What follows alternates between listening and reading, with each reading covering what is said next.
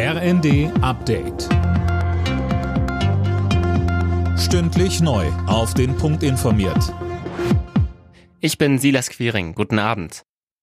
Finanzminister Lindner hat von seinen Kabinettskollegen grünes Licht für den Haushaltsentwurf für 2023 bekommen. Dann will er die Schuldenbremse wieder einhalten. Lindner spricht von einem krisenfesten Plan. Es macht sich etwa daran fest, dass wir Wirtschaftshilfe aufgrund der gestiegenen Energiepreise in der Größenordnung von einer Milliarde Euro etatisieren, 2,2 Milliarden Euro vorsehen für die Beschaffung von Corona-Impfstoffen. Also dieser Haushalt, der reflektiert auch Ukraine-Krieg und Corona-Pandemie.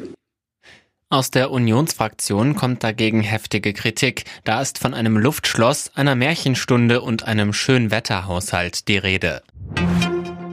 Masken wirken, wenn sie richtig getragen werden. Genauso wie bei Lockdowns müssen die Menschen mitspielen. Zu diesem Schluss kommt der Corona-Expertenrat, der einen Bericht zur Wirksamkeit der Maßnahmen vorgelegt hat. Die Experten klagen aber über schlechte Arbeitsvoraussetzungen, weil etwa Daten fehlen.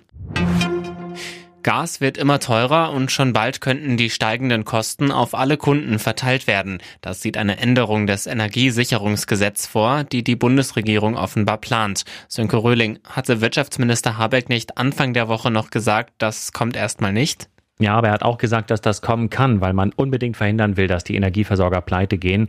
Denn dann, so Habeck, drohe auf dem Energiemarkt eine Kettenreaktion wie damals nach der Lehman Brothers Pleite in der Finanzbranche. Deshalb soll es den Versorgern erlaubt werden, die Preise früher zu erhöhen als mit den Kunden vereinbart. Die Kunden sollen dann zwar ein Sonderkündigungsrecht bekommen, die Frage ist aber, ob sie dann einen günstigeren Anbieter finden. Das sollte man auf jeden Fall vor der Kündigung klären. Überraschung zum Start der Tour de France. Der Belgier Yves Lampert hat das Auftaktzeitfahren in Kopenhagen gewonnen und sich das erste gelbe Trikot gesichert. Titelverteidiger und Favorit Tadej Pogacar landete auf Rang 3. Bester Deutscher wurde Lennart Kemner auf Platz 19. Alle Nachrichten auf rnd.de